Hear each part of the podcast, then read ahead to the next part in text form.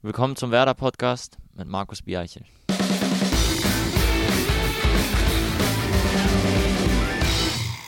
Moin auch von mir zu einer neuen Ausgabe des Werder Podcast. Heute sind wir mal nicht im Weserstadion in der Mixzone, sondern heute sind wir bei unserem Partner Mediamarkt zu Besuch. Der Hintergrund, die Mediamärkte in Bremen, Delmenhorst und Stur feiern Geburtstag und dafür haben wir jetzt hier im Weserpark eine gemütliche Ecke hergerichtet bekommen, in der wir diese Episode aufnehmen dürfen. Vergangene Woche war Thomas Schaf hier und er hat sich folgenden Gast gewünscht. Das ist äh, Maxi Eggestein, Genau, er ist einer der Shootingstars, nicht nur bei Werder, sondern auch in der Bundesliga. Dietmar Hamann hat ihn jüngst sogar für die A-Nationalmannschaft empfohlen. Und neuerdings beweist er, dass er in Spielen nicht nur viel laufen, sondern auch wunderschöne Tore schießen kann. Moin und herzlich willkommen, Maximilian Eggestein. Dankeschön, moin. Wir wollen heute mal ein bisschen über deinen Werdegang sprechen, über den Werdegang von jungen Spielern durch das Leistungszentrum zu Werder Bremen, zu den Profis vielleicht auch ein bisschen darüber hinaus, man weiß ja nie. Wie war es denn für dich, dieser Weg? Du bist relativ spät gekommen äh, von TSV Havelse zu Werder Bremen und bist aber relativ straight durchgelaufen. U23, Profis, perfekt? Na, perfekt war der Weg nicht. Ähm, er war sicher ähm, ja, gezeichnet von vielen Höhen und Tiefen, äh, viele ähm, ja auch negative Dinge, die man ähm, ja mitnehmen muss, als Ver Erfahrung verbuchen muss, aber letztendlich war das immer mein Traum, hier im Weserstadion ähm, Bundesliga spielen zu dürfen und der ist in Erfüllung gegangen. Wenn man aus Havelse kommt, dann ist man im Einzugsgebiet Hannover. Da stellt man sich die Frage, warum ist es dann Werder geworden? Tja, weil es äh, einfach besser gepasst hat. Meine Mutter hat auch früher ähm, hier ihre Ausbildung im, im Krankenhaus Bremen-Mitte gemacht und ähm, somit war der Bezug zu Werder schon gegeben. Sie hat das Ganze natürlich schon früher erlebt, wie die ganze Stadt mitgeht und ähm, ja, es hat auch einfach besser gepasst mit dem, mit dem Internat, mit dem Zusammenspiel zwischen Schule und Fußball. Das war für meine Eltern immer ganz wichtig. Das war in Hannover nicht so wirklich gut gegeben und ähm, ja, alles in allem hat das Gesamtpaket bei Werder einfach besser gepasst. Gibt es Werder-Fans bei dir in der Familie? Ist deine Mutter durch die Ausbildung Werder-Fan oder ja, wie? meine Mutter ist immer schon Werder-Fan, also das heißt immer schon Werder-Fan. Sie ist durch ihre Ausbildung eigentlich Werder-Fan geworden und hat das Ganze auch immer so ein bisschen mitgetragen. Obwohl sie am Anfang eigentlich, muss man auch ehrlich sagen, ähm, ja, das Ganze immer sehr kritisch gesehen hat, dass ich ähm, mit 14 Jahren von zu Hause weggehe. Da war sie schon etwas skeptischer, sage ich mal, aber ich glaube, alles in allem kann man sagen, dass das ganz gut gelaufen ist.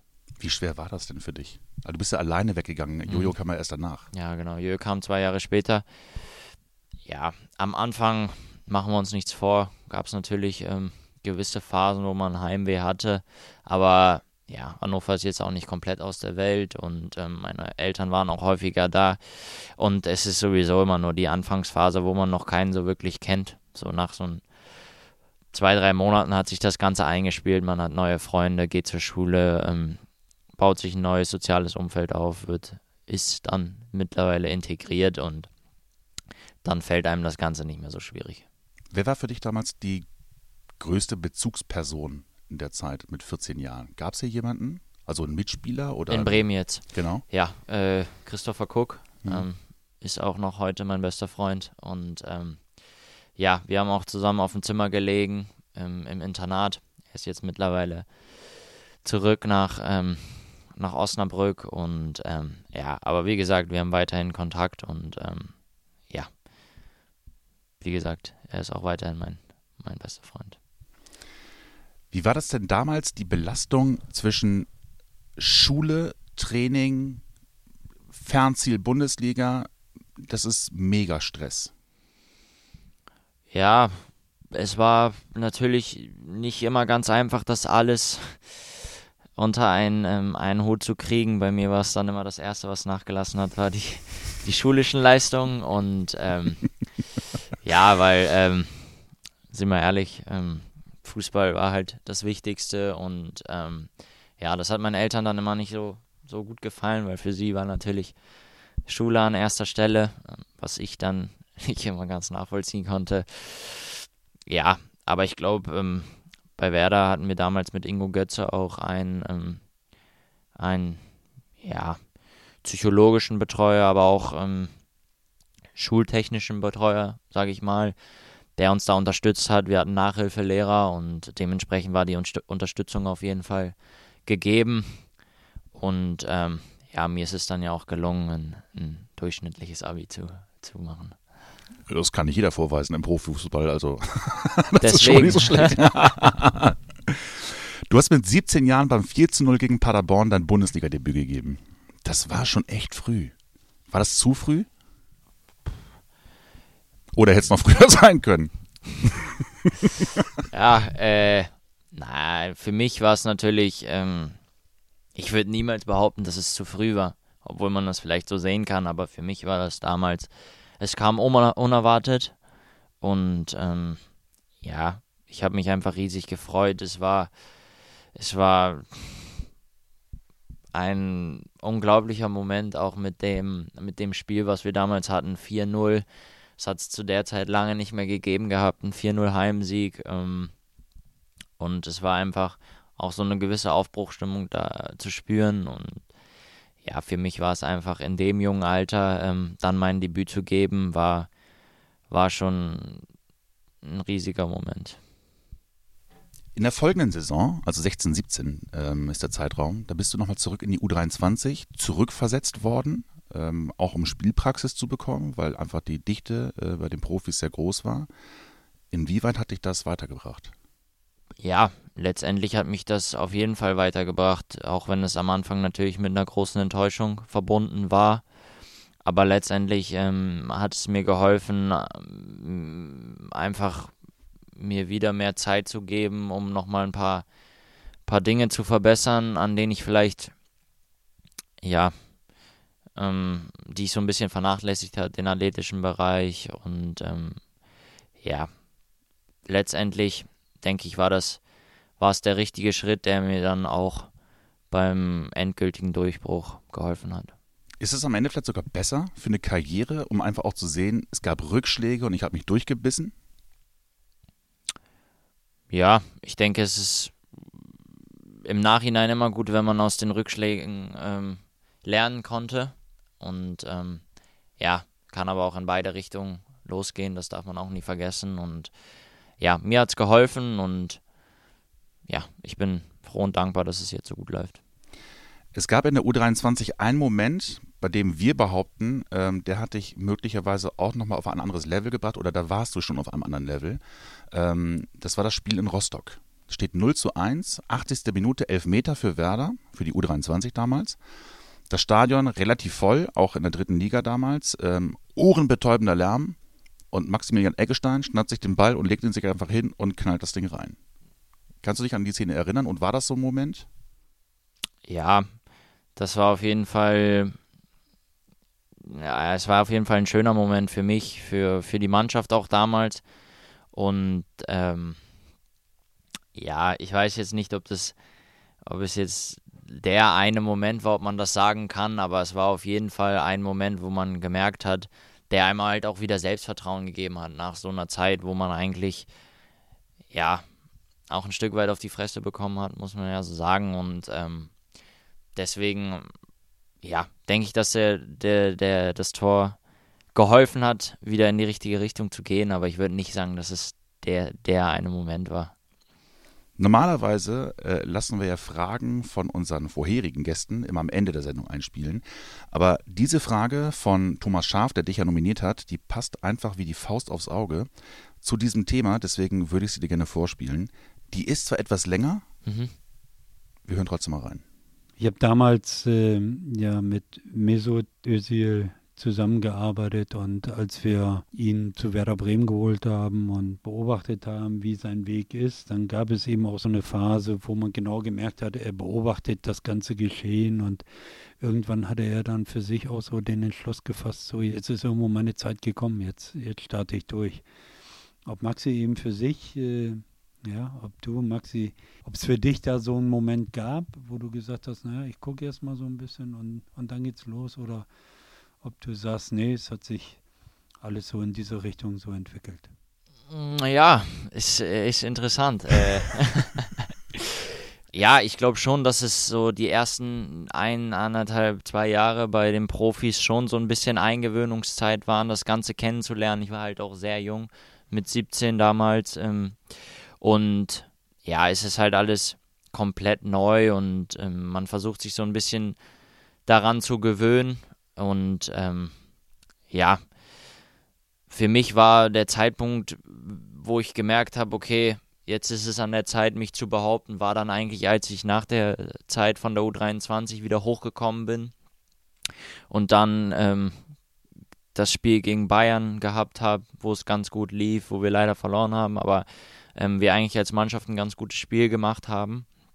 Und ähm, ja, danach sich leider ein paar Spieler verletzt hatten und ich immer mehr Einsatzzeit bekommen habe, da war eigentlich so für mich der Moment gekommen, wo ich gemerkt habe, okay, jetzt läuft es ganz gut, jetzt muss ich mich ähm, behaupten und muss jetzt auch zeigen, dass ich das Zeug habe, wirklich hier in der Bundesliga-Mannschaft zu spielen und ähm, so ist es ja dann letztendlich auch gekommen und wie schon gesagt, die ersten, das erste Jahr, ersten zwei Jahre waren auch wenn man das natürlich als junger Spieler dann nicht immer so ganz wahrhaben will, waren dann so Eingewöhnungszeit, wo man sich auch einfach anpassen muss, wo man die Defizite gerade im körperlichen, athletischen Bereich auch nachholen muss. Das, was ich ja auch gesagt habe, was ich dann noch teilweise bei der U23 gemacht habe.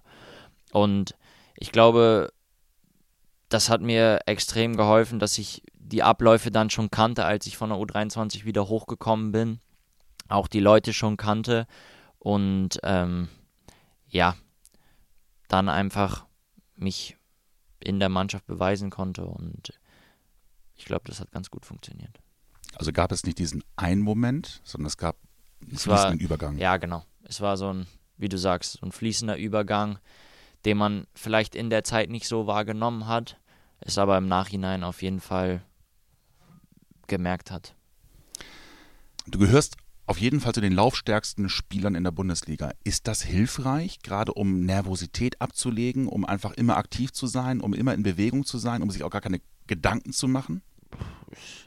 Kann gut sein, darüber habe ich aber gar nicht so viel nachgedacht, ehrlich gesagt, sondern äh, an erster Stelle geht es halt darum, äh, seinen Job zu machen und der Mannschaft irgendwie damit zu helfen, viel unterwegs zu sein, immer, immer anspielbar zu sein, halt auch defensiv. Ähm, ja, in beide Richtungen einfach zu arbeiten und das war eigentlich immer der Hintergrund. Darum bin ich, glaube ich, so viel gelaufen. Natürlich bringt das die Position auch mit sich und ja, es war jetzt nicht, dass ich gedacht habe, vor dem Spiel, heute musst du viel laufen, damit du nicht so nervös bist. Musst du dich denn manchmal kneifen, wenn man sich auch anguckt, letzte Saison nur ein Spiel verpasst, dass es auch mit den Toren klappt? Ja, Nein, ja. Man hat sich das natürlich auch in einer gewissen Art und Weise ähm, erarbeitet. Ich würde schon sagen, dass ich auch viel dafür investiert habe, um jetzt irgendwann an diesem, an diesem Punkt zu sein. Und ja, ich freue mich einfach, dass ich auch das Vertrauen des Vereins und des Trainers bekommen habe und bekomme. Und natürlich freue ich mich, dass es so gut läuft. Und das Erstaunliche ist, du hast ja irgendwann mal gesagt, äh, im Grunde bist du der Faulere von euch beiden, von dir und von Jojo. Ist das für Jojo jetzt der Frustmoment oder ist das für, ist das für dich der Siegesmoment? Ja, ich würde sagen, wir sind beide schon fleißig, aber wenn man einen sagen müsste, dann wäre es halt Jojo, der äh, meiner Meinung und ich weiß nicht, ob er auch die gleiche Meinung hat, äh, der fleißigere ist und ja, es ist aber nicht so, dass äh, der eine, weiß ich nicht. Ihr bettelt euch nicht? Nee, genau. Okay. Es ist kein Duell. Nach dem Nürnberg-Spiel, oder nee, anders, ähm, Dietmar Hamann hat unlängst gesagt, äh, er würde dich perspektivisch in der A-Nationalmannschaft sehen. Das ist schon ein ordentliches Lob. Wie gehst du damit um? Mich freut das einfach zu hören. Ähm, ja, wie gesagt, mich freut das zu hören ähm, von einem, ja, einem Ex-Nationalspieler, ähm, glaube ich auch bei nicht so schlechten Vereinen gespielt und ähm, ja, ich sehe das einfach als Lob für meine Leistung, freue mich darüber, weiß aber auch, dass ich ähm, weiter an mir arbeiten muss und dass von alleine nichts kommen wird und deswegen, ja, wie gesagt, versuche ich einfach weiter meine Leistung zu bringen und dann wird man sehen, was passiert. Und bist du ganz froh, dass im Moment dieser Weg zu U21 da ist, dass du dich da auch erstmal etablieren kannst, um auch vielleicht alles, was so dazugehört, Länderspielabstellung mitzunehmen? Ja, natürlich. Ähm, ich glaube, die U21 ist so ein bisschen, ja, die U23 der Nationalmannschaft. Wenn man das so sagen kann. Und äh, ja, ähm, mich freut es einfach, dass ich da auch Teil davon bin. Und wir haben jetzt da erstmal das Ziel, die, die EM-Quali zu schaffen und haben dann auch eine EM im Sommer. Und ähm, das ist ja auch nicht das Schlechteste. Wir kommen jetzt mal zu einer Rubrik, die nennt sich Schnellfragerunde. Mein Lieblingskünstler. Mein Lieblingskünstler, Musikkünstler, äh, Drake. Dieses Lied höre ich vor jedem Spiel. Ich höre keine Musik vorm Spiel. Ernsthaft nicht? Ernsthaft nicht. Ich habe keine Kopfhörer im, im Bus dabei.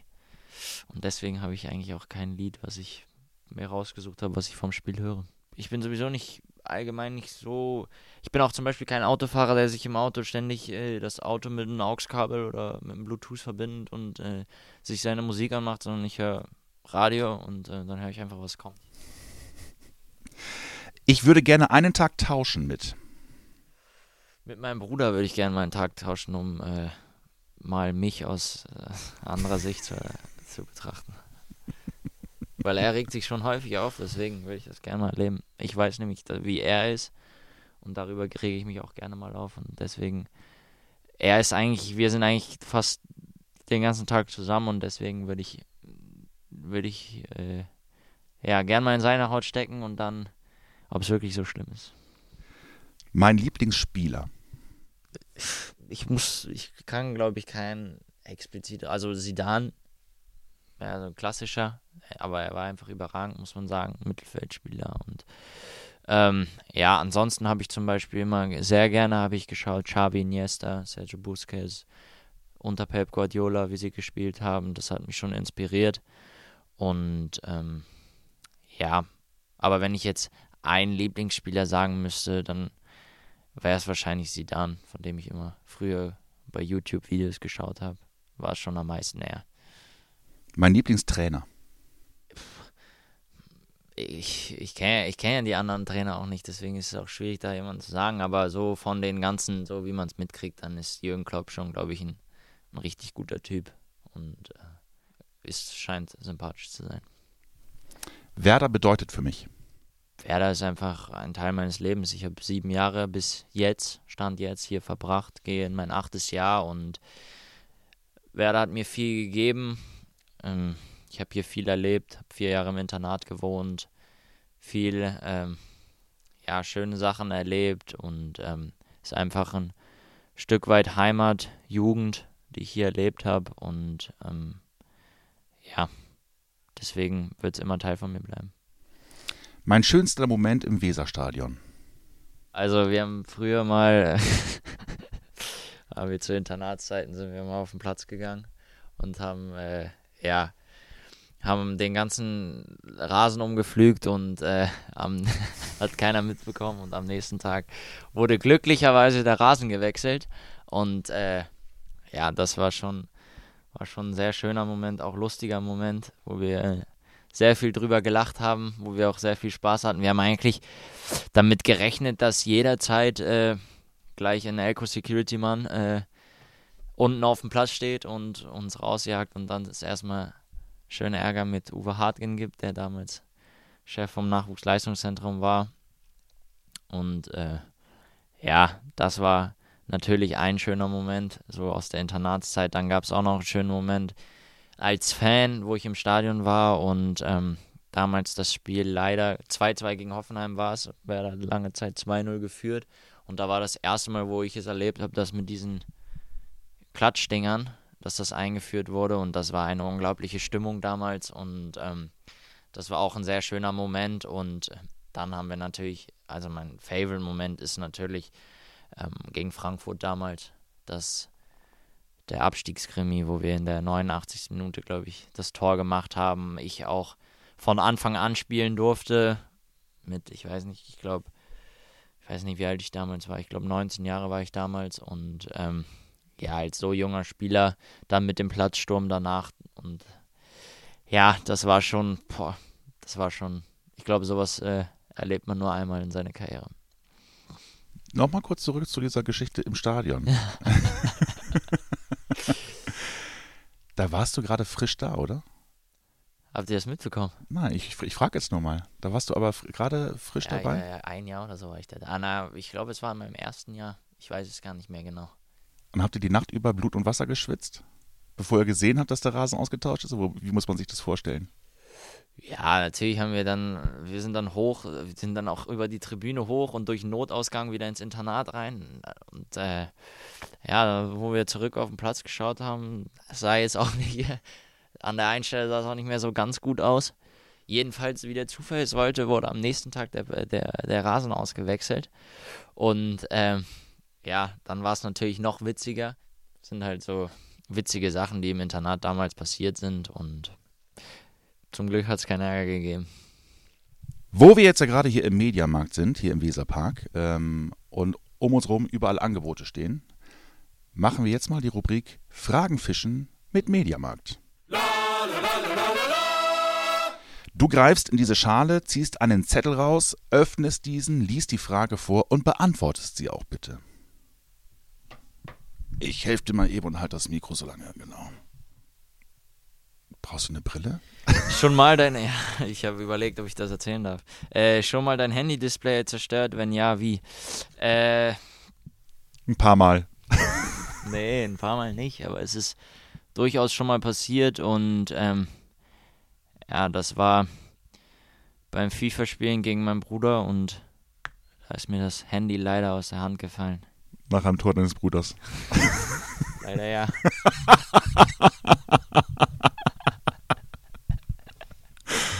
da können wir jetzt froh sein, oder dein Geldbeutel kann froh sein, dass du wahrscheinlich der bessere FIFA-Spieler bist, oder? Ja, zum Glück habe ich das Spiel noch gewonnen. Was ist dein Lieblingsgame? Ja, die Frage haben wir gerade schon beantwortet. Äh, FIFA ist mein Lieblingsspiel. Und wenn du zurückblickst, ist es immer äh, fortfolgend, immer ähm, das Neueste, das Beste? Oder gibt es auch welche, wo du sagst, Update zu 18 fand ich doof, ich fand 17 besser? Nee, es ist eigentlich immer das Neueste, was ich am besten finde. Am Anfang findet man so, so ein bisschen ungewöhnlich, weil es ja immer doch einiges neu ist. Aber nach einer Zeit, ähm, ja, gewöhnt man sich dran und dann ist auch immer das Neueste das Beste. Und wie geil war es, als du dich das erste Mal gespielt hast? Ich habe ehrlich gesagt, ich glaube, ich kann mich nicht erinnern, dass ich schon mal mit mir gespielt habe. Echt nicht? Nee, ich glaube nicht. Ich glaube, es würde jeder irgendwie, stellt sich das vor, dass das das Allergrößte sein muss. Ja, ich habe mich natürlich schon mal angeschaut, meine Werte habe ich mir schon mal angeschaut, aber ich habe, ehrlich gesagt, ich habe noch nie mit mir gespielt, glaube ich. Also so, dass ich mich erinnern kann. Solltest du jetzt in der nächsten Saison mal machen mit FIFA 19. Gibt es ja auch hier demnächst beim Mediamarkt. Die Werder Edition gibt es auch. Genau. Training oder Gaming? Haha. Natürlich das Training. Und jetzt ernsthaft? Ja, kommt drauf an. Äh, es gibt doch auch Momente, wo du echt sagst. Ja, boah. natürlich gibt es Momente, wo man auch mal keine Lust hat, gerade wenn man sich körperlich nicht danach fühlt, äh, zu trainieren, dann würde man schon lieber auf der Couch liegen und äh, zocken. Aber. So ab Herbst. Ja. Winter. Genau. Frühling. Ja, und nein, aber letztendlich ist äh, Training ist ja mein Beruf und deswegen entscheide ich mich dafür Training. Wenn du ein Elektrogerät wärst, welches? Boah. Vielleicht so ein Küchenradio. Das läuft ja auch den ganzen Tag. ich kann dir ein Beispiel von meiner Spülmaschine erzählen. Meine Spülmaschine geht zurzeit nicht mehr aus, weil sie hängt. Echt? Ich muss eine neue Spülmaschine kriegen und äh, ja, wenn sie anmacht, läuft sie die ganze Zeit. Ich habe sie einmal abends angestellt und sie lief am nächsten Morgen immer noch. Und ja, ich weiß auch nicht warum. Deswegen keine Ahnung. Aber ich könnte kein Elektrogerät sagen. weiß ich nicht. Das habt ihr, die Fragen habt ihr auch nur wegen Mediamarkt mit reingenommen, muss man ja auch sagen. Ja, aber wir werden dann auch gleich mal drei Gänge weitergehen. Da sind, glaube ich, die Spülmaschinen und dann kannst du da mal gucken, ob da eine dabei ist. Ja, ich, hab ich, ich kann es ja nicht mal bestimmen. Also ich habe ja eine Mietwohnung. Äh, Playstation oder Xbox? Äh, ich muss sagen, ich finde von der Sache her sogar vielleicht die Xbox als bessere Konsole. Aber dadurch, dass alle die Playstation haben, musste ich mir natürlich auch eine Playstation kaufen. Weil sonst kann man ja nicht gegeneinander spielen. Und deswegen ist es dann Was findest du an der Xbox besser? ich finde das, ich finde das Gaming einfach besser. Ich finde den Controller auch besser. Und äh, ja, weiß ich nicht. Kannst du aber mit Megabit spielen. Ist auch der Xbox. Ist er ein Xbox-Spieler? Mhm. Der kann sogar beide spielen. Ja? Mhm. Eine haben wir noch. Letzte. Wer ist der beste FIFA-Spieler bei Werder Bremen? Also außer Mo und äh, Megabit. Ah, schlecht. Äh, ja, weiß ich nicht genau, weil ich hab, wir haben noch kein FIFA-Turnier mal gespielt oder so. Ich habe natürlich vereinzelt gegen, gegen äh, welche schon gespielt. Aber äh, ja, also Miloš zum Beispiel ist ganz gut. Jojo ist, ist sehr gut. Aber du sagtest gerade, du bist besser. Ja, ich rede nicht so gern über mich. ich lobe lieber die anderen. Nimm Also, äh, da er mein Bruder ist, entscheide ich mich für Jojo. Aber wie gesagt, ich habe noch nicht gegen, gegen alle gespielt. Bevor wir zum Ende kommen, Maxi, darfst du natürlich auch gerne jemanden für die nächste Folge nominieren, die aber nicht in der kommenden Woche, sondern erst nach der Länderspielpause am 17.10. kommt. Hättest du jemanden für uns? Überrasch uns mal. Dann äh, entscheide ich mich für Max Kruse. Dann müsstest du Max noch eine Frage stellen. Ja, ähm, hallo Max, hier ist Maxi. Ich muss dir eine Frage stellen und ähm, meine Frage lautet, warum du so ein schlechter Würfler bist und wenn du mal gewinnst, warum du so viel Glück hast. Warum diese Frage? Erzähl mal, wann würfelt ihr? Würfelpoker ist das Spiel. Das haben die Österreicher mitgebracht und wir spielen immer Florian Kainz, Marx und Marco Friedl. Wir spielen dann immer Würfeln auf den Auswärtsfahrten und ja. Wie gesagt, Max ist nicht der Beste. Nein, Spaß. Also da kommt halt auch auf viel Glück an, muss man sagen. Und äh, Wenn auch ihr Fragen an Max habt, dann geht das ganz einfach per Twitter mit dem Hashtag WerderPodcast oder aber noch viel lieber wäre uns eine Sprachnachricht per WhatsApp an die Nummer 0174 668 3808. Da wir aber in den Geburtstagswochen sind, hat Mediamarkt auch noch ein Geschenk für euch. So viele Spielmaschinen, wie ihr tragen könnt. Wäre in jedem Fall was für Maxi. Nein, zweimal zwei Tickets für unser Heimspiel gegen den FC Bayern München. Auch dafür einfach eine Sprachnachricht per WhatsApp an die Nummer 0174 668 3808 schicken mit der Erklärung, was bedeutet Werder für dich?